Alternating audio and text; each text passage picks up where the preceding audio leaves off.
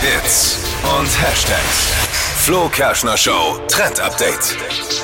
Unsere Frisuren für den Frühling, die werden fluffig, also vor allem für Menschen, die lange Haare tragen. Angesagt ist jetzt nämlich der Blown Out Bob, also eine was? Hm. Föhnfrisur übersetzt. Und ähm, das ist für lange und für ähm, kurze Haare bis zu den Schultern geeignet. Dafür werden quasi die Haare geföhnt und unten an den Spitzen so nach außen geföhnt. Also so, So Carla eine Welle nach. Ja, Kolumna-Style. genau, so Carla Kolumna-Style. Das ist echt, trifft's ganz gut. Sieht cool aus und bringt so ein bisschen Abwechslung in den Style. Und in der aktuellen Dior-Modenschau, da tragen das die Models auch so auf den Laufstegen. Also wer sich traut, Blown Out Bob ist jetzt angesagt für den Frühling. Ich als Glatzenträger liebe ja Friseurthemen im Oh ja. Trend-Update. Ja, Da habe ich Super immer für dich. gleich nochmal Phantomschmerz.